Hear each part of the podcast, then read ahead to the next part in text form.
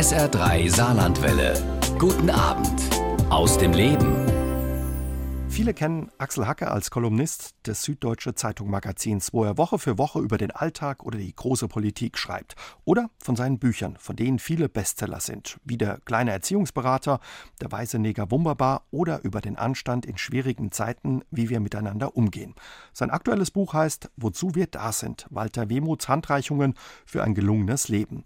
Darüber und über seinen Alltag als Kolumnist wollen wir uns heute mit ihm bei SA3 aus dem Leben unterhalten. Und eigentlich wollte er vor seiner Lesung in der alten Feuerwache in Saarbrücken bei uns im SA3-Studio vorbeischauen. Aber dann kam Corona, sodass wir jetzt per Videoschalte miteinander verbunden sind, um unser Gespräch aufzuzeichnen, worüber ich mich aber trotzdem sehr freue. Hallo, Herr Hacke. Ja, hallo, grüß Sie. Herr Hacke, ja, Corona hat wahrscheinlich auch Ihren Alltag komplett auf den Kopf gestellt und nicht nur die Absage Ihrer Lesung in Saarbrücken zur Folge. Nee, also es sind ja überhaupt alle Lesungen abgesagt. Es findet ja gar nichts mehr statt. Insofern äh, bin ich eigentlich äh, immer zu, zu Hause oder in meinem Büro. Das ist eigentlich die Hauptsache. Man, man kann natürlich ganz vieles nicht machen, was, was man normalerweise gemacht hätte, aber da bin ich ja nicht allein damit. Wo erreiche ich Sie jetzt? Auch im Homeoffice oder? Ja, ich habe kein Homeoffice, sondern mein, mein Büro ist äh, 200 Meter von, von meinem Home entfernt. Und, äh, und da gehe ich halt morgens rüber und äh, ja, das, das darf ich ja. Und da, da gibt es kein Problem. Also ich kann ganz in Ruhe äh, in meinem Büro arbeiten, was ich normalerweise ja auch immer tue. Nur weil ich viele Lesungen habe, sitze ich natürlich oft auch morgens im Hotel und schreibe da. Und das entfällt im Augenblick komplett. Mit wem verbringen Sie quasi die Ausgangsbeschränkungen, wie es bei uns heißt? Bei uns gibt es noch eine 15-jährige Tochter und die ist natürlich immer dabei. Jetzt. Also wir sind zu dritt. Die anderen äh, sind ja schon größer, studieren schon, haben schon ihre Berufe, wohnen auch gar nicht mehr in München, äh, sind mit ihren eigenen Kindern äh, weit weg und äh, ja, von denen sind wir natürlich im Augenblick getrennt, was sehr schmerzlich ist, weil weil ich natürlich meine Enkelkinder gern mal wieder sehen würde, aber das geht nicht. Wir sind zu dritt. Sie sind zu dritt. Eines Ihrer erfolgreichsten Bücher ist der kleine Erziehungsberater, wo Sie ja über Ihren Familienalltag mit den kleinen Kindern damals noch geschrieben haben. Sie können wahrscheinlich jetzt, auch wenn die Tochter, die noch da ist, 15 ist, mit vielen Eltern mitfühlen, mit kleinen Kindern, die jetzt ja zwischen Homeschooling und Homeoffice versuchen, ja den Alltag zu stemmen, alles unter einen Hut zu bekommen. Ja, ich kann das sehr gut äh, nachvollziehen. Also das ist, äh, das ist nicht lustig. Also äh, ich sehe es ja an, äh, für eine 15-Jährige ist es nicht so wahnsinnig witzig, ständig mit ihren Eltern äh, zusammen sein zu müssen. Und wenn ich mir vorstelle, oder wenn ich das auch von meiner Tochter in Berlin höre, die mit zwei noch ziemlich kleinen Kindern jetzt den ganzen Tag irgendwas unternehmen muss, weil die Kindertagesstätte halt geschlossen hat, dann erinnere ich mich an unsere eigenen Zeiten äh, mit den kleinen Kindern und äh, denke, mein Gott, also das war schon, das war so schon anstrengend genug. Aber wenn man das jetzt auch noch von morgens bis abends eigentlich 24 Stunden lang hat, ohne, ohne Kindergarten, ohne all das. Und viele müssen ja auch noch dazu arbeiten zu Hause. Und das ist ja teilweise kaum zu bewältigen. Also bewundere ich schon sehr die Leute, die das jetzt schaffen. Gibt es da einen Tipp aus dem kleinen Erziehungsberater, wie man das vielleicht besser hinkriegt oder ist schwierig? Der kleine Erziehungsberater, der ist ja kein, kein Berater, sondern der Titel ist ja rein ironisch gemeint. Das sind ja, das sind ja Geschichten aus einer ziemlich turbulenten Familie. Und insofern ist der einzige Rat, den dieses Buch ja gibt, ist die Sache mit Humor zu nehmen und, und zu wissen, äh, dass man nicht alleine ist mit den Problemen, dass es allen anderen genauso geht. Und das hilft vielleicht manchem so ein kleines bisschen. Mhm. Also mir hat es damals geholfen, als ich das Buch geschrieben hatte, weil ich dachte, ich erzähle aus einer besonders chaotischen Familie und alle haben gesagt, Mensch, das ist ja bei Ihnen wie bei uns. Uns. Und, äh, das hat mir geholfen irgendwie, weil, weil wenn man merkt, äh, man ist nicht allein mit diesem Problem, das hilft schon eine ganze Menge. Viele haben die vergangenen Wochen genutzt zum Aufräumen, Umbauen und für alles Mögliche. Bei uns gibt es jetzt nicht mehr den Stau im Saarland auf der Autobahn, sondern vor den Wertstoffhöfen, die kürzlich wieder geöffnet haben. Wie haben Sie ja diese Ausgangsbeschränkungen genutzt? Was machen Sie zurzeit, was Sie sonst nicht tun? Also wir haben auch erstmal das gemacht, was alle machen. Wir haben aufgeräumt und die Bücherregale neu sortiert und Staub gewischt und all die Sachen gemacht. Das war auch dringend notwendig. Äh, das hätten wir sowieso irgendwie machen müssen. Das war schon mal das eine. Und dann ist es für mich natürlich so, ich kann zwar keine Lesungen machen jetzt, aber dadurch komme ich natürlich äh, sehr viel konzentrierter dazu, einfach an, an, meinem nächsten Buch zu arbeiten. Und das ist natürlich ganz schön auch. Also ich vermisse die Lesungen schon. Natürlich, das hat mir immer Spaß gemacht, aber es ist natürlich auch ganz toll, mal wirklich kontinuierlich jeden Morgen einfach im Büro zu sitzen und an einem Buch zu arbeiten und das nicht so zerhäckseln zu müssen im Hotel, in der Bahn äh, und dann wieder im Büro, sondern dass das einfach mal eine kontinuierliche Arbeit ist. Das finde ich ganz, ganz schön. Können Sie schon verraten, womit Sie sich im Moment beschäftigen oder um was es geht in Ihrem neuen Buch oder Ihrem kommenden Buch? Ich rede über Bücher immer erst, wenn sie fertig sind. Irgendwie bringt das Unglück, wenn man darüber spricht. Es ist ein Aberglaube. Irgendwie, das muss, das muss fertig sein und vorher bringt es nichts, darüber zu reden. Dann lassen Sie uns beim Aufräumen bleiben. Sind Sie jemand, der gut so ausmisten kann, sich von Dingen trennen kann, wegwerfen kann? Eigentlich ja. Also äh, mir fällt es jedenfalls leichter äh, als meiner Frau zum Beispiel. Ich habe ja in das Beste aus meinem Leben mal so eine Geschichte über Wegschmeißer und Behalter äh, geschrieben, weil ja eigentlich jede Beziehung einen Wegschmeißer und eine Behalterin oder eine Wegschmeißerin und einen Behalter hat.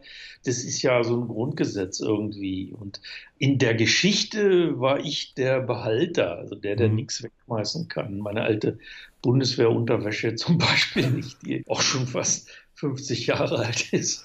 Die kam da drin vor und solche Sachen. Aber in Wahrheit habe ich mich mit zunehmendem Alter doch zu jemandem entwickelt, der sich, der sich ganz gut trennen kann von Sachen.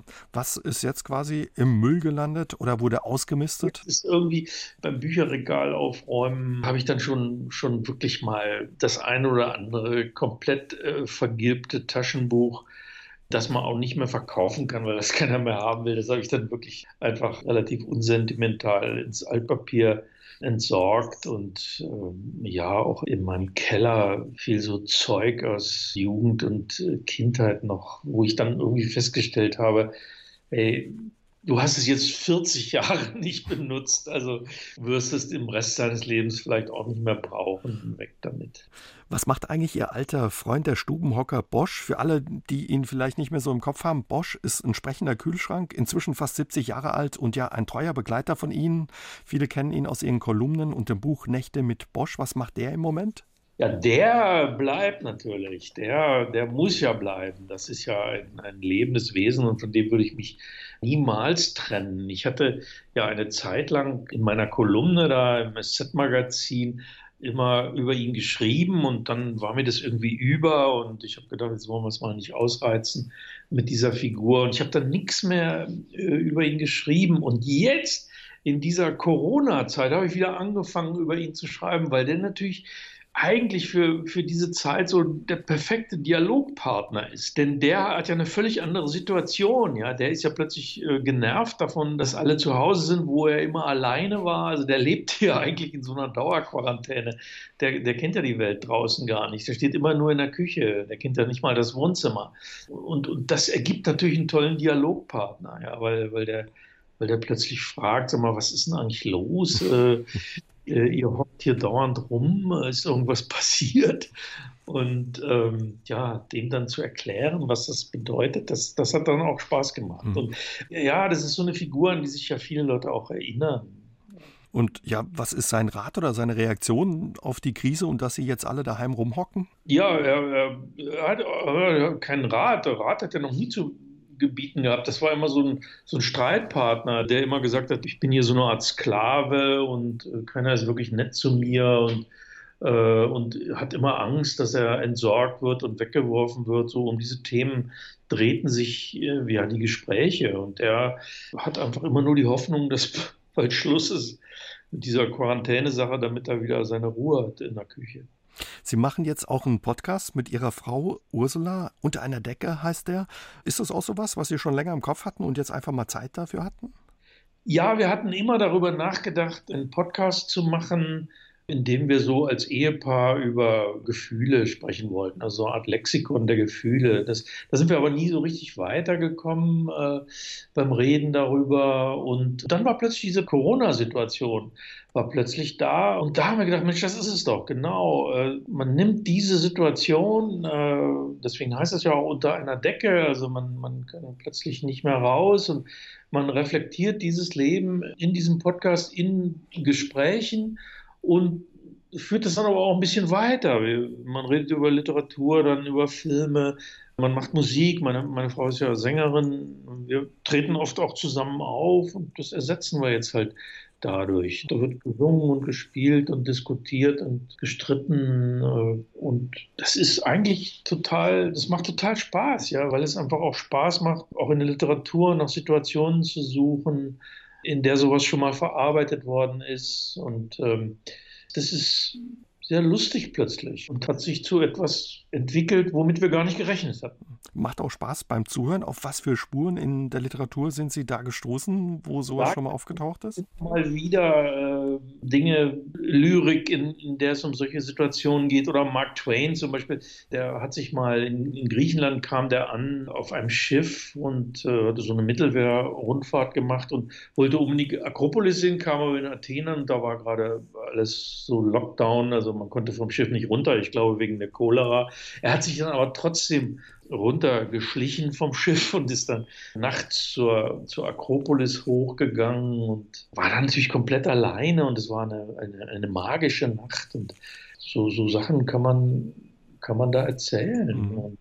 Man kann natürlich auch über, über Krankheiten, über Hypochondrie auch reden, über große Hypochonder der Weltliteratur von Christian Buddenbrook bis Malte Lauritz Brigge. Also das ist ganz schön, das so, so auf so einer Ebene auch mal weiterzuführen, die Situation, zu zeigen, dass wir nicht die Ersten sind, die sowas erleben. Sie gehen ja auch mit Ihrer Frau in dem Podcast der Frage nach, was macht die Krise mit uns und unseren Mitmenschen? Da kann man eben auch sehen, dass es ja eine große Angst oder Verunsicherung gibt. Oder was sind so Ihre Schlüsse? Was beobachten Sie da, Herr Hacke? Naja, man sieht in so einer Situation kommt das Gute und das Schlechte raus in den Menschen. Man sieht, wer ein rücksichtsvoller Mensch ist, wer bereit ist, sich auf die Sache einzulassen und wirklich auch Distanz zu halten, Mundschutz zu tragen, äh, sich die Hände zu waschen. Und, und man sieht eben auch die Leute, denen das egal ist. Ja, man merkt, wenn man spazieren geht im Park, wie ein plötzlichen Jogger anrempelt, statt einfach zwei Meter links zu laufen das sieht man schon an den Menschen. Und man sieht auch, die trotz Corona irgendwie sich heimlich irgendwo treffen. Und so ein bisschen kommt das alles noch deutlicher zum Vorschein, was man vielleicht eh schon wusste. Axel Hacke gehört zu den bekanntesten Autoren Deutschlands. Seine Bücher wurden in fast 20 Sprachen übersetzt. Eines seiner erfolgreichsten Bücher ist über den Anstand in schwierigen Zeiten und die Frage, wie wir miteinander umgehen. Herr Hacke, es sind wieder schwierige Zeiten. Wie gehen ja wir miteinander um? Wie steht es um den Anstand? Was beobachten Sie da? Also ich bin eigentlich ganz, äh, ganz beeindruckt davon, wie die Menschen äh, sich verhalten. Ich finde das eigentlich ganz toll. Man sieht doch, dass die meisten Menschen Rücksicht aufeinander nehmen, dass sie sich an die Dinge halten, äh, an die man sich jetzt nun mal halten muss. Ich finde, wir haben eine sehr vernünftige Regierung in dieser Zeit. Also man kann nicht erwarten, dass alle fehlerlos sind in einer solchen Lage. Und ein bisschen fragt man sich schon auch, warum wir nicht ein bisschen besser vorbereitet waren äh, auf all das. Aber da müssen wir uns wohl auch selber ein bisschen an die Nase fassen. Aber im Großen und Ganzen finde ich das eigentlich ganz toll, wie die Menschen sich im Augenblick verhalten. Und denken Sie mal dran, äh, wie das in Italien ist. Wir, wir leben ja noch in einer relativ leichten Situation was das angeht, wir dürfen ja rausgehen und so, aber wir haben Verwandte, Freunde in Italien, die dürfen ja wirklich überhaupt nicht mehr vor die Tür. Dürfen gar nichts machen, außer sie haben einen Hund. Und das seit Wochen. Ne? Also das ist wirklich schwierig für die Menschen. Also es ist wirklich außerordentlich schwierig. Und ja, wir wollen gar nicht, oder vielleicht wollen wir es doch, von den Menschen reden, die wirklich auf, auf wirklich sehr engem Raum manchmal mit kleinen Kindern leben müssen. In Italien sind die Wohnungen oft auch nicht so groß. Ich meine, da lebt man dann oft äh, in, in, zwei Zimmern mit vier Leuten. Ja. Weil eben auch ja viel Leben draußen normal stattfindet, ne? was jetzt wegfällt oder nicht möglich ist. Das entfällt total und das ist schon, also ja, das geht sicher oft auch nicht gut, aber ja, also irgendwie versuchen es alle irgendwie zu bewältigen. Und das ist schon, das finde ich eigentlich ganz beeindruckend. Da ist es gut, ja, dass viele, ich sag mal jetzt, sich anständig äh, verhalten oder der Anstand ja wieder eine Rolle spielt. Was hat Sie damals veranlasst, ein Buch darüber zu schreiben? Wollten Sie den Begriff, mit dem ja einige auch Probleme haben, weil sie vielleicht Erinnerungen aus der Kindheit damit verbinden oder Mahnungen, sei schön anständig, ein Stück weit rehabilitieren oder was war der Anlass für das Buch? Also ich bin, ich bin eigentlich drauf gekommen, weil ich eine Kolumne über Donald Trump äh, geschrieben hatte, den der unanständigsten Menschen, die man sich überhaupt vorstellen kann. Und in dieser Kolumne tauchte dieser Begriff Anstand auf und, und das erzeugte ein, äh, ein riesiges Echo. Sehr viele Menschen haben dazu geschrieben, zu diesem Text. Und da habe ich gedacht, Mensch, diesen Begriff Anstand, den müsste man eigentlich doch mal näher untersuchen. Was, was bedeutet das eigentlich für uns? Also ist ja für mich, meine Generation, also 1956 geboren, ist das, ist das sowas Spießiges, ein bisschen Muffiges erstmal gewesen, weil es so mit, mit nicht hinterfragten Verhaltensregeln verbunden war. Und wenn man den Begriff aber mal genauer anschaut, dann sieht man, dass der ja viel, viel mehr bedeutet. Und sich zu fragen, was bedeutet es eigentlich in unserer Zeit, ein anständiger Mensch zu sein, das fand ich interessant. Und ja, was ist rausgekommen? Was bedeutet Anstand heute oder was ist Anstand heute? Naja, also es ist eben weit mehr als irgendwelche formalen Verhaltensregeln und es geht auch um weit mehr als äh, um Umgehen mit Messer und Gabel oder wie man eine Krawatte bindet oder diese Sachen.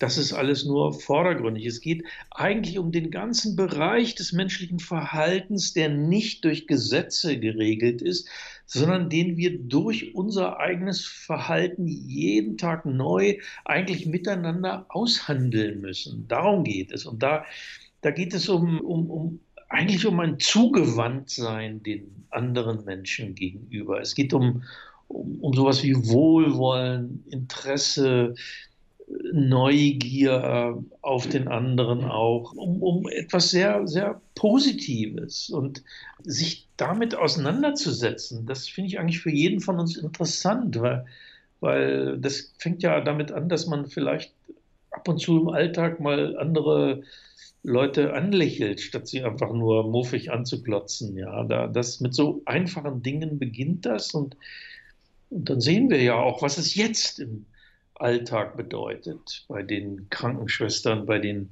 Pflegern, bei den Ärzten, äh, bei den Supermarktkassiererinnen, bei all diesen Menschen, die plötzlich so gefordert sind. Ja, ja ich finde, es hat sich ein bisschen was verändert im Moment auch. Ne? Wenn man den Menschen draußen beim Spazierengehen im Wald auf die Leute trifft, habe ich den Eindruck, dass die Leute freundlicher sind. Ja, das ist, ein, das ist sehr, sehr auffallend und das hat natürlich damit zu tun, dass man plötzlich spürt, wie sehr man auf andere Menschen angewiesen ist, dass man alleine nicht durchkommt, also, sondern wir kommen nur miteinander durch. Und wir sind, und das merken wir jetzt, darauf angewiesen, dass andere Menschen sich auch positiv anständig verhalten. Und deswegen deswegen reagieren wir auf die anderen Menschen plötzlich auch anders, weil, weil wir merken, ohne die geht es nicht. Es geht nicht nur mit blankem Egoismus, sondern es geht nur mit einer ganz alltäglichen Form von Solidarität. Und diese Solidarität, die gehört nun mal auch zum Anstand dazu dass man ja das Regal, das Nudelregal zum Beispiel im Supermarkt jetzt nicht leer kauft, äh, sondern auch noch was lässt für den anderen oder eben diese kleinen Dinge, die Sie angesprochen haben im Alltag, ne, die im Moment eben auch wichtig sind. Oder dass man die Klopapierabteilung äh, im Drogeriemarkt nicht, nicht plündert, plündert, weil man vielleicht doch ein Gefühl dafür haben sollte, dass man nicht der Einzige ist, der Klopapier braucht. Also da, da, da sieht man es im Übrigen wieder, das, was ich vorhin schon gesagt habe, dass, dass sich in so einer Krise schon die Charaktere irgendwie zeigen. Ja. Man sagt ja, in der Krise zeigt sich das Gute und das Schlechte im Menschen ne, oder der Charakter oder so. Ja, und das, was eben in der Zeit vorher so verloren gegangen ist. Wir kommen ja eigentlich aus einer Zeit des blanken Egoismus. Ja, wie, wie, wie ist es möglich gewesen, dass jemand wie, wie Donald Trump, ein, ein, ein Mensch, der überhaupt nicht in der Lage ist, irgendwas zu verstehen, was außerhalb seiner engsten Umgebung ist, wie, wie, wie konnte der in ein solches Amt kommen? Das ist ja ein Exzess des Egoismus. Und das musste ja irgendwann mal auch an sein Ende kommen. Und ich glaube schon, dass, dass viele Menschen jetzt merken, es geht nicht alleine. Sie haben schon gesagt, man hat sich ja vor der Krise ein bisschen gewundert oder immer wieder auch die Frage gestellt, wie war es möglich, dass so ein Politiker wie Donald Trump, der Anstand vermissen lässt, ins Amt kommen konnte. Aber es war ja nicht nur Typen wie Trump, die Anstand vermissen lassen. Vor allen Dingen in den sozialen Medien war ein rauer Umgangston. Was denken Sie, womit hing das zusammen, dass so ein Typ in, ins Amt kam und ja so ein rauer Umgangston teilweise gepflegt wurde? Es hat immer viele verschiedene Faktoren. Populismus ist kein amerikanisches Phänomen, sondern das zeigt sich in vielen Ländern und das ist äh, vielleicht auch eine politische Entwicklung, die damit zu tun hat, dass sich äh, viele, viele Menschen übersehen fühlen und äh, in ihrem Leben nicht genug äh, gesehen fühlen. Und äh, die finden natürlich in, in populistischen Parteien äh, eine, eine neue Äußerungsform. Und in den sozialen Medien gilt das eigentlich genauso. Ja, da kann man sich ja plötzlich anonym in einer Weise äußern, wie das vorher einfach nicht denkbar gewesen wäre da hat ja eine, eine, eine Pöbelei und eine Aggression um sich gegriffen, die keineswegs äh, für die Mehrheit der Gesellschaft spricht, die aber trotzdem den Ton äh, der gesellschaftlichen Auseinandersetzung plötzlich bestimmt. Und ähm, ja, solche Dinge sind, sind zusammengekommen. Trump ist ja äh, ohne die sozialen Medien, ohne Twitter eigentlich fast gar nicht denkbar. Ja, man hatte schon den Eindruck, dass man sich so ein bisschen an diesen rauen, unverschämten Ton ein Stück weit gewöhnt hat, an diese Beleidigungen, Shitstorms und so. Sie haben auch eine Facebook-Seite, wo Sie auch aktiv sind. Haben Sie solche Dinge auch abbekommen oder bekommen Sie die ab, wenn Sie zum Beispiel Ihre Kolumnen da veröffentlichen oder verlinken? Ja, das ist immer wieder der Fall. Ähm, das ist aber jetzt nicht für mich nicht so schlimm. Also erstens bin ich gewöhnt, auch wenn man in der Öffentlichkeit steht, dass man da mal was abbekommt. Zweitens sind andere Leute da ganz anders äh, betroffen, die, die von insbesondere von Rechtsradikalen ja regelrecht verfolgt und bedroht werden. Das hält sich bei mir in engen Grenzen. Man hat manchmal das Gefühl, dass diese Leute da richtig so, so Wachtposten aufgestellt haben, dass da immer einer so ein bisschen Pöbeldienst schiebt und unter den Kommentaren dann unter einem Text, dann kommt immer irgendwann auch derjenige. Das sind so Namen, die man irgendwann schon kennt, oft ja auch Pseudonyme. Der wirft dann am Schluss noch äh, irgendwas ein und dann denkt man, ja, aha, du bist auch wieder da ich reagiere da nicht mehr drauf. Das ist mir egal. Steht für sich selber. Aber man konnte schon beobachten, dass man sich ein Stück weit daran gewöhnt hat, ne, an diesen rauen Umgangston. Das ist ja die Gefahr bei der ganzen Sache. Die Gefahr ist, dass sich da ein, ein Ton einschleicht äh, und bestimmend wird für die Gesellschaft, der aber letztlich dann doch von einer Minderheit kommt. Das, dass eine Minderheit bestimmen wird. Und deswegen ist es so wichtig, dass man sich darauf nicht einlässt, dass man das nicht mitmacht, sondern dass man bei sich selbst bleibt. Also man, man darf sich nie auf diese Beschimpfungen, auf diese wirklich haltlosen Aggressionen einlassen und, und so zurückschimpfen. Das finde ich nicht richtig. Ich finde, man muss es entweder ignorieren oder einfach auch freundlich äh, zurückweisen. Ja, ich habe das auch schon gemacht, äh, wenn ich mal so eine Mail bekommen habe, dass ich, dass ich sehr freundlich zurückgeschrieben habe. Sagen Sie mal, warum warum äh, verfallen Sie eigentlich in diesen Tonfall äh, mir gegenüber? Ich äh, habe Ihnen doch nichts getan. Und dann kam plötzlich dann eine Mail zurück, in der sich jemand entschuldigt hat und gesagt hat, das, das tut ihm leid, das, äh, er hatte gar nicht damit gerechnet, dass ich, dass ich antworte. Was meinen Sie, womit hängt es zusammen? Die Leute wollen einfach ihre schlechte Laune, Entschuldigung, rauskotzen und sind dann überrascht wirklich, wenn sich jemand meldet, oder? Ja, das, also bei vielen spielt das eine Rolle. Vielen ist gar nicht klar, dass sie da irgendwie auf einen real existierenden Menschen treffen, glaube ich das, das spielt eine Rolle, aber man darf natürlich schon auch nicht vergessen, dass dahinter mittlerweile auch organisierte Kräfte stehen. Also natürlich äh, sind da Leute am Werk, die unsere demokratische Gesellschaft auch kaputt machen und zersetzen wollen. Umso wichtiger ist, dass man da wachsam bleibt und äh, aufmerksam bleibt und sich darauf nicht einlässt. Also sind es genau die Dinge, die jeder von uns tun kann, dass wir ja einen besseren Umgang pflegen und ja auch anständig miteinander umgehen. Das ist sehr, sehr wichtig. Wissen Sie, ich, ich finde grundsätzlich, wenn es um den Umgang miteinander geht, dann gilt der Grundsatz, man wird sich schwer tun, andere Menschen zu ändern. Ähm, der einzige Mensch, den man ändern kann, ist man selbst. Und, und darauf muss man achten. Man muss auf das eigene Verhalten achten. Man muss bedenken, dass das eigene Verhalten ja auch Auswirkungen hat, ein Echo hat, dass Menschen darauf reagieren. Und, und so kann man leben und so kann man sich verhalten, indem man selbst versucht, ein, ein freundlicher, interessierter, neugieriger äh, Mensch zu sein. Ich glaube sehr daran, dass auch das im individuellen Verhalten eine Gesellschaft verändern kann. Ja, und dass den Leuten Anstand wichtig ist, konnte man jetzt ja auch ein Stück weit erleben, als zum Beispiel große Unternehmen angekündigt haben, ihre Mieten nicht mehr zu zahlen. Also hatte ich den Eindruck, dass Leute das auch als unanständig empfunden haben. Ja, das war es ja auch. Ähm, das war es ja auch, dass ausgerechnet die so schnell sind mit solchen Sachen. Ähm, ja, das hat ja ein Echo gehabt und das hat auch Auswirkungen gehabt. Adidas zum Beispiel hat das ja sofort geändert. Was haben Sie für Reaktionen auf das Buch bekommen, Herr Hacke? Ja, also das, äh, das hat mich dann schon überrascht. Also das Buch ist ja ein großer Erfolg geworden. Das war ein, ein Riesenbestseller. Es stand auf Platz 1 der Bestsellerliste lange Zeit. Und, äh, und das hat mich dann doch überrascht.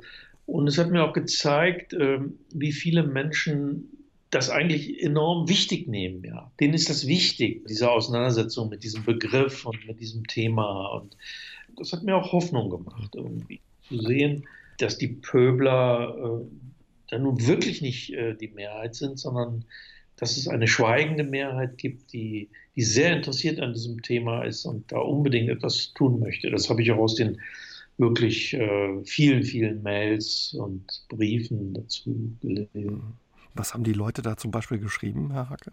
Da schreiben natürlich viele Leute, ja, die, um, um die es geht, die lesen das doch wieder nicht. Und das stimmt aber nicht, weil natürlich äh, lesen das jetzt nicht die, weiß ich, die AfD-Abgeordneten, die da rumkrakehlen oder diese Leute, das ist ja auch egal. Aber es sind doch so viele Leute, die einfach ein bisschen Rückhalt brauchen, die ein bisschen Argumente brauchen auch für ihr eigenes Verhalten, die ein bisschen sehen, dass sie, dass sie nicht allein sind mit dem, was sie da denken. Äh, und, und für die ist so ein Buch, glaube ich, sehr, sehr wichtig. Nach seinem Bestseller über den Anstand in schwierigen Zeiten hat sich Axel Hacke in seinem aktuellen Buch Wozu wir da sind, Walter Wehmuts Handreichungen für ein gelungenes Leben, der Frage gewidmet, wie lebt man am besten mit sich selbst. Herr Hacke, das Buch handelt von Walter Wehmut. Sein Metier sind Nachrufe, die er seit 30 Jahren für die Seite Die Toten der Woche in einer Zeitung schreibt, einmal die Woche, jeden Samstag, nicht nur über berühmte Tote, sondern ja über die ganz normalen Menschen, vom Schlagersänger über seinen einstigen Buchhändler bis hin zum toten Masseur einer Fußballmannschaft und jetzt soll er eine Geburtstagsrede zum 80. Geburtstag einer Freundin halten, was er eigentlich nie macht, weil er verhindern will, dass die Menschen denken, er würde ja bei ihrem Geburtstag bereits ihren Nachruf formulieren. Dieses Mal macht er es aber doch. Warum macht er es diesmal? Ja, weil er die Aufgabe gestellt bekommt, sozusagen, er soll über den Begriff das gelungene Leben äh, sprechen. Kein leichtes Thema. Nein, eben. Und genau das reizt ihn plötzlich, dass er sich fragt, was, was, was ist das eigentlich, ein gelungenes Leben? Was bedeutet das, wenn ein Leben gelingt? Ähm, und er merkt eben, er ist ja nun auch nicht mehr der Jüngste, sondern schon äh, Anfang, Mitte 60 und er fängt an, ähm, über sein eigenes Leben äh, nachzudenken. Er überlegt sich, was, was bin ich eigentlich für Menschen begegnet? Was haben die mir bedeutet, diese Menschen? Und darüber, darüber redet er zum Beispiel. Das ganze Buch ist ja ein einziger langer Monolog eigentlich über diesen Begriff. Ja, und das Lesen macht viel Spaß. Mir hat zumindest viel Spaß gemacht. Ich hatte beim Lesen so ein bisschen das Gefühl, ja, Walter Wehmuth äh, gegenüber zu sitzen und er erzählt eben, ja, wem man da alles begegnet ist. Ich konnte mir ihn auch gut vorstellen. Und eine Botschaft, die ich schön fand, es gibt ja über jedes Leben, jeden Menschen was Interessantes zu erzählen. Ja, also das ist eben das, was ihm, was ihm wichtig ist, ja, dass man das einzelne Leben äh, wichtig nimmt und dass man auch sein eigenes Leben wichtig nimmt. Dass man also nicht einfach nur so absolviert, sondern dass man darüber auch nachdenkt und äh, dass man sich äh, so in einer Alltagsphilosophie auch äh, mit, dem, mit dem eigenen Leben auseinandersetzt. Warum mache ich eigentlich bestimmte Dinge, warum mache ich andere Dinge nicht? Was kann ich in meinem eigenen Leben eigentlich, eigentlich besser machen? Was kann ich richtig machen? Also das ist etwas, was ich eigentlich auch für, für jeden von uns wichtig finde, dass man, dass man darüber nachdenkt und nicht einfach nur so dahin lebt. Ist es im Endeffekt auch das, was Sie eben angesprochen haben, was ein gelungenes Leben ausmacht? Also das Buch ist ja kein Ratgeber. Das Buch sagt nicht erstens, zweitens, drittens, so sollst du es machen, dann ist dein Leben gelungen, sondern es ist ja ein offengelegtes Nachdenken. Also der, der Mann denkt die ganze Zeit über diesen Begriff nach und da gibt es viele Stellen, an denen der, der Leser, die Leserin mit ihrem eigenen Leben sozusagen einhaken können und das für sich weiterdenken können. Und, und dieses Weiterdenken geht es mir eigentlich. Das, dass jeder seinen eigenen Apparat da in Bewegung setzt und sich überlegt, was ist mir eigentlich wichtig, worauf kommt es mir an, ja, wie sehen meine Beziehungen zu anderen Menschen eigentlich aus? Es gibt ja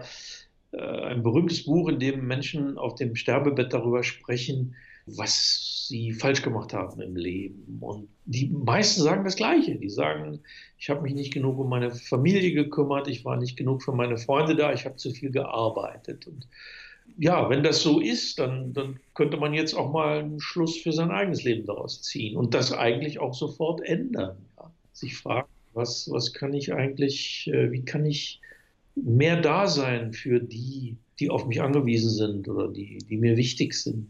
Das wäre zum Beispiel etwas, was zu einem gelungenen Leben äh, dazugehört. Denn der Mensch ist kein Einzelwesen, der Mensch ist auf das Zusammenleben mit anderen angewiesen und dann sollte er auch entsprechend handeln. Für wen haben Sie das Buch geschrieben, Herr Hacke? Ach, ich schreibe eigentlich Bücher immer erstmal für mich selbst, weil das ist das, was ich den ganzen Tag mache. Ich, ich bin ja den ganzen Tag mit mir selbst allein und, äh, und mir soll meine Arbeit Spaß machen und, äh, und ich will Freude daran haben. Manchmal will ich mich amüsieren, manchmal will ich was lernen. Also Schreiben ist ja zunächst einmal auch eine Art Strukturieren des eigenen Nachdenkens. Und äh, man kommt äh, dann auch für sich selbst zu, zu klareren Gedanken, als wenn man nicht schreiben würde. Also ist es zunächst mal oft auch an mich selbst gerichtet. Ich habe nur das Gefühl, wenn mich das selbst interessiert, was ich da mache, dann interessiert es ganz offensichtlich auch viele andere Menschen. Und, äh, und das ist eigentlich das Prinzip, nach dem ich arbeite. Ich versuche was zu schreiben, was mich selber interessiert. Ja, und funktioniert ja auch gut. Viele interessiert auch, was Sie schreiben, Herr Hacke. Ja, das, das ist etwas, was ich eben vor langer Zeit irgendwie gelernt habe. Ich habe auch gelernt, dass es gar nichts bringt, irgendwie äh, was zu kalkulieren, irgendwie zu denken, ich muss irgendwas Bestimmtes machen, äh, weil das vielleicht Erfolg haben könnte oder äh, weil das jemand von mir haben will oder so. Das ist nicht der Punkt. Der Punkt ist, man muss das machen, was einen, ja, was einen selber bewegt und, äh, äh was man selber gerne haben möchte. Und, und das hat immer funktioniert bisher. Es geht ja in dem Buch auch viel ums Glücklichsein. Walter Wehmut stört so ein bisschen, ja, dass die Menschen glücklich sein, so ein bisschen wie Weitsprung oder Kugelstoßen betreiben, liest man da. Ja, das ist so, so ein Anspruch, der, der ständig äh, an einen rangetragen wird. Ja, in der Werbung, in den Filmen, die man sieht, überall ist so ein angestrengtes äh, Glücklichsein wollen. Und ich glaube, einer der sichersten Wege, unglücklich zu sein, ist unbedingt glücklich sein zu wollen. Das ist, äh, Glück sollte eigentlich nicht unbedingt der Anspruch sein, äh, nach dem man lebt. Es, geht eigentlich eher darum, sein Leben mit Sinn zu füllen. Das ist jetzt nicht auf meinem Mist gewachsen, sondern das hat ein berühmter Psychologe Viktor Frankl gesagt hat, der Mensch kann ohne Sinn in seinem Leben nicht sein. Und, und diesen Sinn, den kriegt man aber nicht geliefert den muss man sich selber schaffen. Wer ein sinnvolles Leben führen will, der muss dafür sorgen, dass er selber diesen Sinn entdeckt. Was könnte in meinem Leben denn sinnvoll sein? Und, und dann kommt Glück irgendwie so, vielleicht so en passant mal irgendwie mit. Glück ist doch eigentlich nur so ein momentaner Zustand. Das ist ja nichts Dauerhaftes. Sie können nicht 24 Stunden am Tag glücklich sein. Das geht nicht. Aber manchmal sind sie ganz unverhofft plötzlich, wenn sie gar nicht damit gerechnet hatten wirklich für einen kleinen Moment äh, glücklich. Und dafür muss man bereit sein, aber da kann man nicht ständig äh, daran arbeiten. Neugier spielt eine große Rolle, lernen wir in Ihrem Buch, beziehungsweise von Walter Wehmuth. Auf was sind Sie neugierig? Was macht Sie neugierig, Herr Hacke? Also ich bin ja gelernter Journalist und, und da ist man ja eigentlich qua Also das ist ja eine Berufsvoraussetzung. Wenn man nicht neugierig ist, dann, dann braucht man nicht Journalist zu werden. Und das muss man einfach mitbringen. Insofern bin ich eigentlich immer ziemlich neugierig auf das, was, was, was andere Menschen sagen und was sie machen und äh, auf die Welt. Also das fängt morgens schon an, wenn ich die Zeitung aufschlage. Ich bin einfach, mich interessiert das einfach, äh, was da draußen passiert. Und mich hat auch immer interessiert, was andere Menschen äh, äh, so zu sagen haben. Das war, also ich habe ja früher als Reporter gearbeitet und das fand ich eigentlich immer wahnsinnig interessant, mit ganz einfachen, äh, normalen Menschen irgendwie zu reden und zu erfahren, wie sie Politik erfahren zum Beispiel. Ja, mich hat immer interessiert, wie Menschen äh, Politik sozusagen als ja, von unten sehen oder als, als Gegenstand von Politik. Mhm. Weniger das, was Politiker selber so machen, das fand ich nie so wichtig. Da sind wir ja wieder auch bei Ihrer Figur, die sagt, ja, jedes Leben ist interessant oder hat was Interessantes zu erzählen. Ne?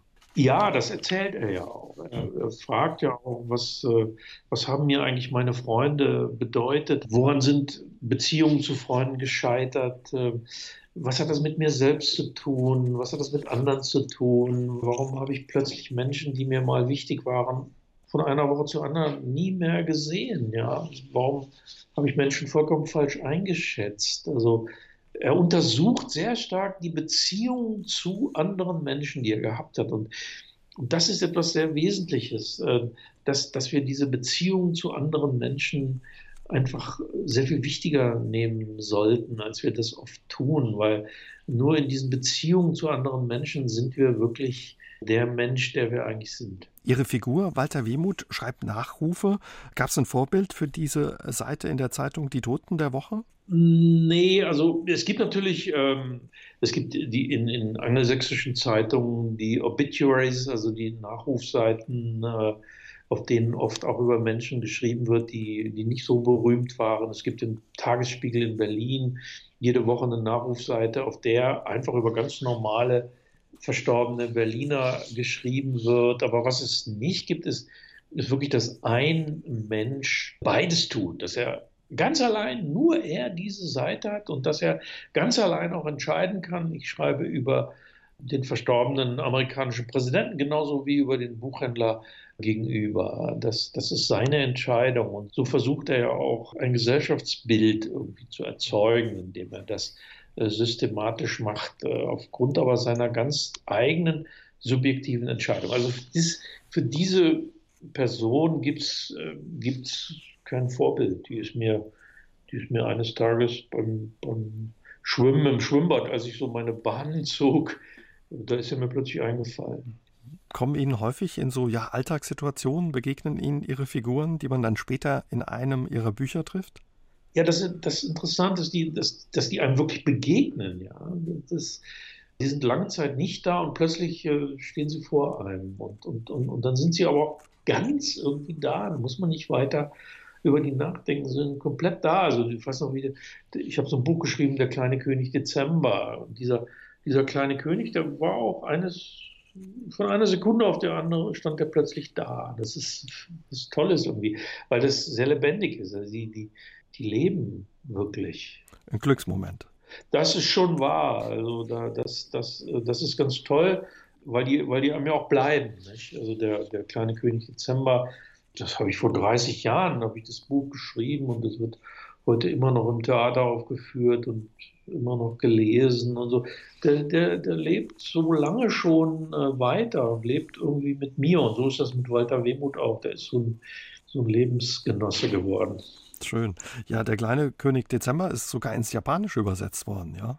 Oh, der ist in viele Sprachen übersetzt worden, ja. Aber in Japan äh, sozusagen ins Japanische ist er sozusagen besonders übersetzt worden.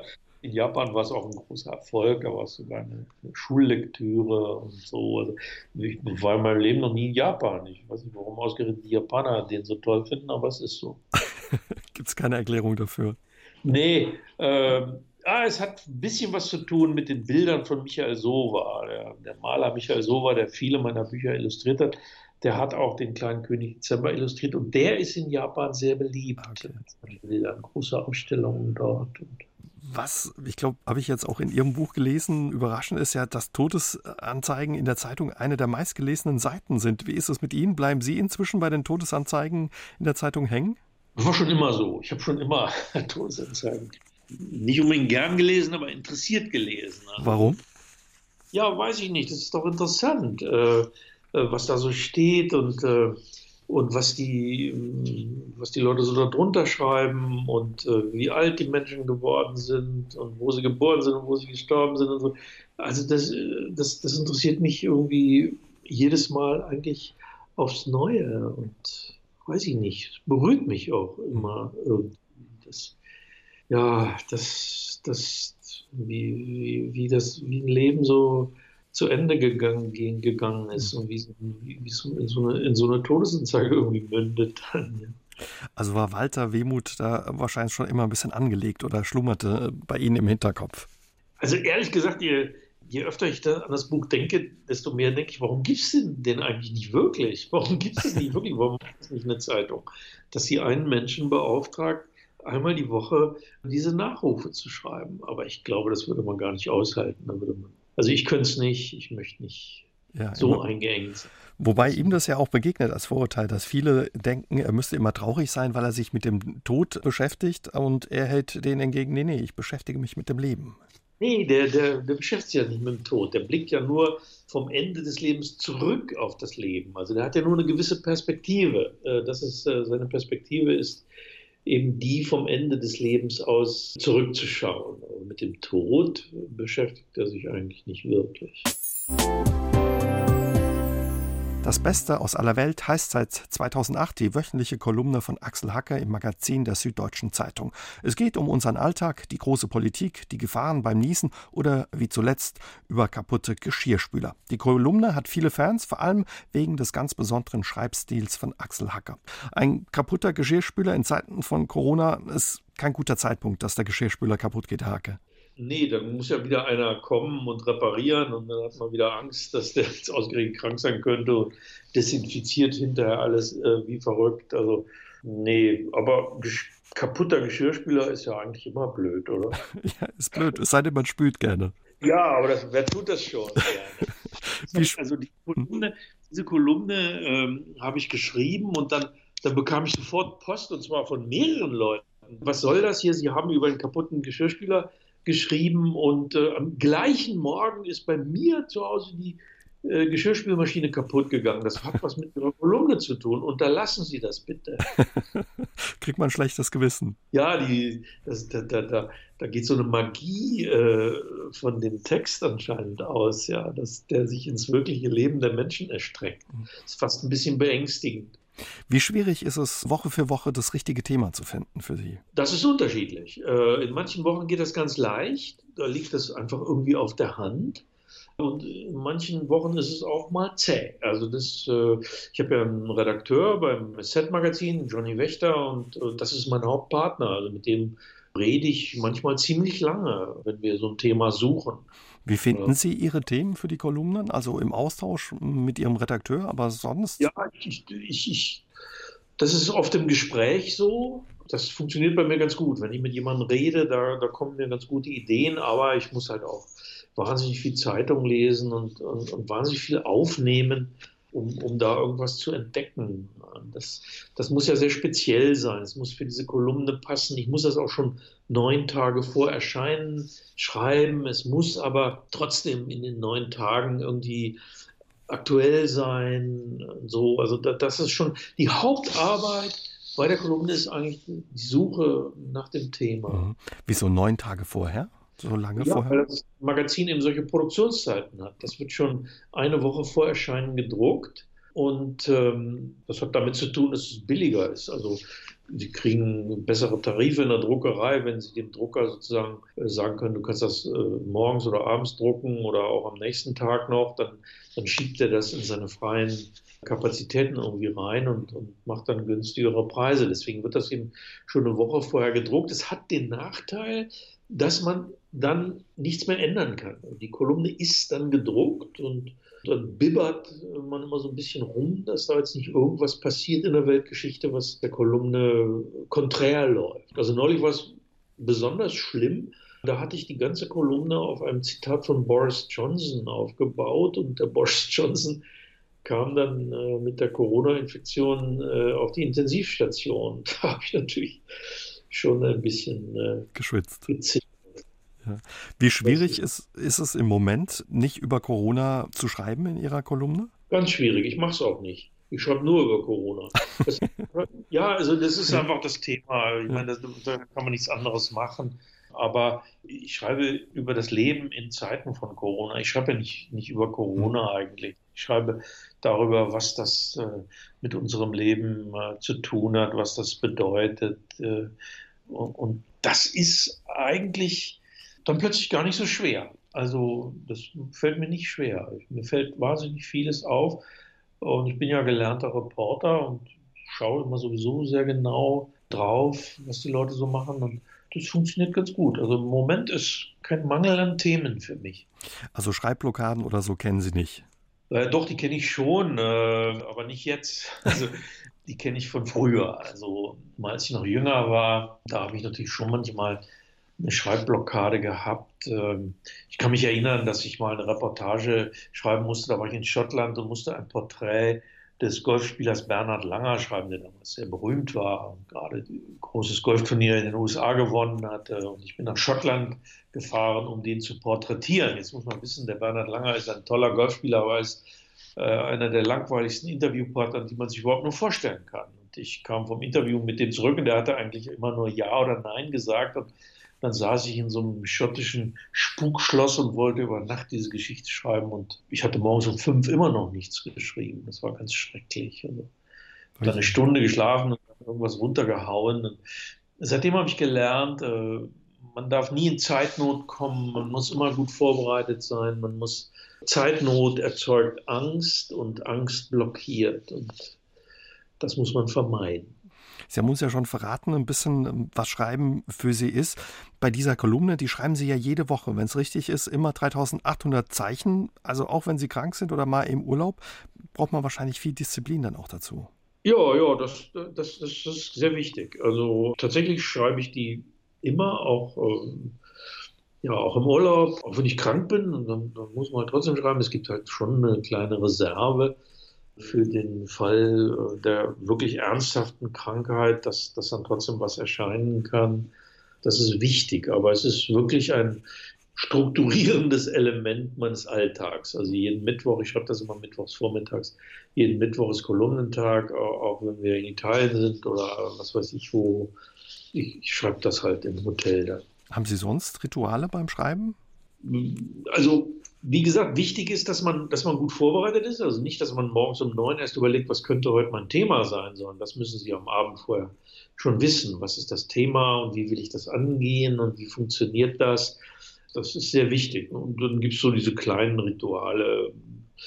Bei mir ist das in dem Moment, wo ich, wo ich anfange zu schreiben, da muss ich einen Kaffee auf dem Tisch haben und äh, ich habe auch das seltsame Ritual, morgens, wenn ich anfange zu arbeiten, gucke ich immer, ob noch Geld auf meinem Konto ist. Das ist das, äh, der Vorteil des Online-Bankings. Man kann da nochmal nachgucken. Das entspannt mich dann irgendwie in den meisten Fällen. Manchmal spornt es mich auch an. Ja, so kleine Zwanghaftigkeiten, die, glaube ich, jeder Autor hat. Wie kommt's? Rituale haben ja keine andere Funktion, als die Angst zu besiegen. Und natürlich hat man immer Angst, da steht so ein Anspruch dahinter und ein gewisser Leistungsdruck und da helfen Rituale enorm. Ist man manchmal auch einsam als Kolumnist, Herr Hacke? Ja, also es ist eine einsame Arbeit. Es ist eine, eine, Arbeit, die man grundsätzlich ist Schreiben eine einsame Arbeit. Sie schreiben ja nicht in Gesellschaft, sondern sie schreiben irgendwie alleine. Das müssen sie alleine machen, anders können sie es nicht machen. Und deswegen ist, ist Alleinsein gehört das dazu. Das heißt ja nicht, dass man einsam ist. Ich bin wirklich kein einsamer Mensch. Ich habe eine große Familie und äh, gute Freunde und, und so. Das ist, äh, und ich habe auch für meine Arbeit äh, gute Partner, Leute, die mir helfen. Also einsam ist es nicht, aber beim Schreiben ist man natürlich wirklich alleine. Aber das ist ja auch schön. Also ich bin ganz gerne alleine. Ja, ich wollte gerade sagen, Sie haben uns ja schon verraten, Sie können ganz gut alleine sein. Ja, wenn Sie das nicht können, dann, dann müssen Sie wirklich irgendwie was anderes machen. Dann müssen sie Arzt werden oder Showmaster oder sowas, aber nicht Schriftsteller. Hake, stimmt es, dass Ihre Eltern damit gerechnet haben, dass Sie Pfarrer werden? Ach, weiß ich auch nicht. Das ist so eine von diesen Geschichten, die einen so ein Leben lang begleiten. Ich bin als Kind, hatte ich so eine Phase, so mit zehn Jahren oder so, wo ich, ohne dass mich irgendjemand dazu genötigt hätte, irgendjemand gezwungen hätte, bin ich plötzlich jeden Sonntag in den Kindergottesdienst gegangen. Einfach so. Und daher rührt das wohl. Mhm. Äh, ich überlege, warum das eigentlich so war und bin letztlich darauf gekommen, dass uns wurde ja jeden Sonntag dann eine Bibelgeschichte erzählt. Und diese Geschichten aus der Bibel, die Bibel ist ja ein Buch voller faszinierender Geschichten. Diese Geschichten haben mich sehr fasziniert, dass man das erzählt bekam. Und dann hat mir auch gut gefallen, man hatte so ein Album mit auch diesen kleinen Bibelgeschichten drin. Und immer, wenn man zum Kindergottesdienst gekommen war, bekam man so ein Bild zu der Geschichte zum Reinkleben in das Album. Also es war ein bisschen wie Panini-Alben bei Fußballern, so habe ich Bibelbilder gesammelt. Und auch der Sammeltrieb spielte da eine große Rolle, ja. Fragt man sich aber trotzdem, ja, wo man diese Geschichte mal erzählt hat und äh, warum die einem so lange verfolgt? Wenn Sie sowas mal erzählt haben in der Öffentlichkeit irgendwo, äh, dann steht das in irgendeinem Archiv irgendwie und dann werden Sie immer wieder danach gefragt, wie jetzt auch. Das ist irgendwie, das begleitet Sie ewig. Ja. ja. Das werden Sie irgendwie nicht mehr los, aber macht ja auch nichts. Und wie wurden Sie dann Kolumnist? Ja, ich bin ja erstmal Journalist geworden. Also ich bin gelernter Journalist, Reporter, Zeitungsreporter. Ich habe lange Zeit als Zeitungsreporter gearbeitet, 20 Jahre bei der Süddeutschen Zeitung. Ich habe das auch sehr gern gemacht. Und 1990 wurde dann das Magazin der Süddeutschen Zeitung gegründet, das jeden Freitag da drin liegt, ein farbiges Magazin. Und damals hat der Chefredakteur mich gefragt, der neue Chefredakteur, sagen Sie mal, können Sie nicht irgendwas für dieses Magazin auch schreiben? Und dann habe ich dann habe ich so Vorschläge gemacht, die ihn aber alle nicht interessiert haben. Und am Schluss, so im Weggehen, schon ganz verzweifelt, habe ich gesagt, naja, ich könnte auch was aus dem Alltag einer Familie mit drei kleinen Kindern schreiben. Und dann hat er gesagt, genau, genau, genau, das machst du. Und so ist meine erste Kolumne entstanden, der kleine Erziehungsberater, aus dem dann auch das relativ bekannte Buch geworden ist. Und das war meine erste Kolumne und die war nun eben sehr erfolgreich. Die erschien da so ziemlich klein und unbedeutend und wurde aber wahnsinnig gelesen von den Leuten. Und so bin ich Kolumnist geworden, weil das ging dann immer so weiter. Dann habe ich andere Kolumnen erfunden und jetzt mache ich das schon seit Jahrzehnten jede Woche. Und habe dann irgendwann aufgehört, als Reporter zu arbeiten, weil, äh, ja, weil mich das, das andere hat mir plötzlich mehr Spaß gemacht. Ihre Familie kommt ja auch oder kam regelmäßig in Ihren Kolumnen vor. Wie fanden die das, dass Sie da immer wieder aufgetaucht sind? Ja, da habe ich Glück, dass meine Frau, die auch Autorin ist, Drehbuchautorin und, und auch äh, ihre eigenen Songs schreibt, also die kennt dieses, dieses Leben und dass man auch aus dem eigenen Leben schöpft. Und vor allem habe ich Glück gehabt, dass ihr diese Geschichten selber so gefallen haben. Also sie hat das, sie hat sich sehr mal damit amüsiert und es ist ja auch so eine Art Familienalbum draus geworden. Und das, das war entscheidend. Wenn sie das machen und ihre Frau und ihre Familie mag das nicht, dann geht es nicht. Aber die haben selber, die Kinder haben es gar nicht gelesen. Die hat das nicht weiter interessiert, was ihr Vater da so macht, aber meine Frau hat es gefallen. Und als mein Sohn dann, äh, da gibt es ja so einen Sohn, der heißt Luis, und mein Sohn heißt nicht Luis, aber als der dann so, so zwölf wurde und äh, in der Schule dann immer öfter so angesprochen wurde von Klassenkameraden, da habe ich gemerkt, jetzt hörst du mal lieber auf damit, weil so, wenn einer in die Pubertät kommt und mit etwas identifiziert wird, was er gar nicht gemacht hat und auf das er auch keinen Einfluss hat, das geht nicht. Mhm. Äh, deswegen habe ich damit aufgehört, weil über die Pubertät äh, der Kinder wollte ich nicht schreiben. Angeblich haben die Texte auch ihre Ehe gerettet, habe ich irgendwo gelesen. Stimmt das? Äh, meine Frau hat neulich das im, im, Podcast gesagt, dass es unsere Ehe gerettet hat. Ja, weil, weil es eben manchen manchen Streit und manche Widrigkeit und manche Auseinandersetzung, die wir hatten, so verwandelt hat in was Heiteres, Gelassenes und uns auch selber gezeigt hat, dass man die Dinge auch anders sehen kann.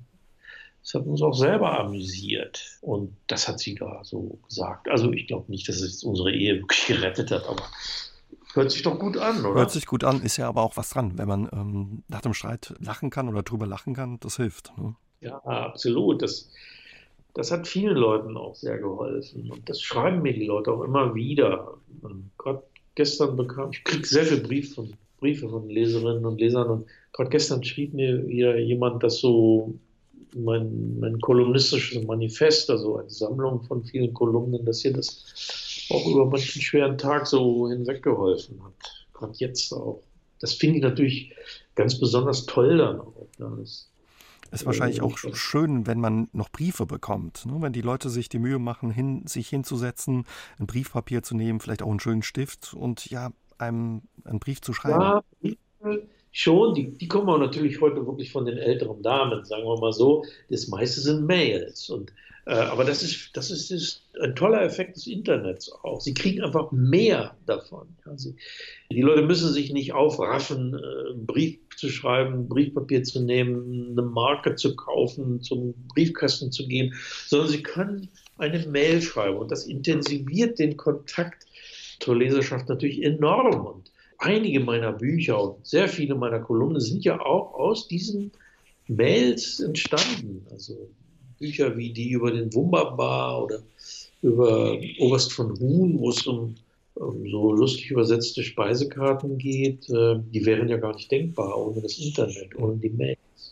Viele Ihrer Bücher sind, wir haben es vorhin gesagt, in unzählige Sprachen übersetzt worden, teilweise auch in Sprachen, das Japanische haben wir vorhin angesprochen, Koreanische, Thailändische. Bekommt man auch aus den Ländern mal Post und wie kommen dort Ihre Geschichten an? Da kommt selten was. Also das ist nun, da, da ist auch die Sprachblockade dazwischen. Also da, da kommt relativ wenig, aber es ist schon dann erstaunlich. Gerade gestern bekam ich wieder eine Mail aus den USA, wo eine Leserin irgendwas suchte. Die, die sitzt da in Amerika und, und unterrichtet äh, Schüler auf Deutsch und benutzt dazu auch meine Texte und, und fragte nach irgendeiner Kolumne, die ich selbst schon komplett vergessen hatte. Also die konnte ich mich selber gar nicht mehr erinnern. Dann habe ich dann rausgesucht und habe ich ihr geschickt. Also überall sitzen Leute und lesen. Das ist wahrscheinlich schön, dann eben auch der Austausch mit den Lesern. Also für mich ist es, für mich ist es ganz schön und wichtig. Es ist natürlich viel Arbeit auch, weil ich auf, auf jede Mail auch antworte und wirklich auf, auf alles irgendwie reagiere, aber es lohnt sich, wenn man, wenn man spürt. Das ist ja auch das, weshalb ich Lesungen so gerne mache und weshalb sie mir im Moment auch einfach fehlen, weil so dieser, dieser unmittelbare Kontakt zu den Leuten, die die, die eigenen Texte so verbrauchen sozusagen, den finde ich eigentlich sehr schön. Konnten Sie eigentlich schon immer gut schreiben? Haben Sie da ein Talent dazu oder haben Sie sich das ja ein Stück weit drauf geschafft? Also ohne Talent geht es natürlich nicht. Sie müssen ein Talent haben zum Schreiben, sonst, sonst funktioniert das nicht. Das brauchen Sie aber in jedem Beruf. Also wenn Sie, wenn Sie nicht, äh, wenn Sie kein Talent haben, mit Holz umzugehen, dann müssen Sie auch nicht Schreiner werden. Dann sollten Sie was anderes machen. Und so habe ich eben ein Talent, äh, mit Sprache umzugehen. Das kommt bei mir weniger vom Schreiben als zunächst mal vom Lesen her. Ich habe als Kind irrsinnig viel gelesen. Ähm, ganze Stadtteilbibliothek durchgelesen und äh, da kommt natürlich dann ein Gefühl für Sprache her und, und das, das nützt mir natürlich heute. Und Schreiben ist dann etwas, ja, Sie brauchen Talent, aber es ist eben auch schon was, was man lernen kann und auch lernen muss. Also das, da spielt Übung eine große Rolle, da spielen Vorbilder eine Rolle, da spielt ihm da spielen Leute eine Rolle, die ihnen auch sagen, was, was gut ist und was nicht gut ist. Also das ist, das ist eben auch einfach äh, Arbeit. Also da kann man ganz viel auch, auch lernen schon. Ja. ja, und Sie schreiben weiter an einem neuen Buch das Thema. Da lassen wir uns noch überraschen, um ja da nicht für Unglück zu sorgen, wie Sie sagen, wenn man es vorher verrät. Wünschen Ihnen aber für das neue Buch schon mal viel Erfolg und jetzt viel Spaß und Erfolg beim Schreiben auch. Ja, ich danke Ihnen. Herzliche Grüße, alles Gute. SR3 aus dem Leben. Immer dienstags im Radio, danach als Podcast auf sr3.de.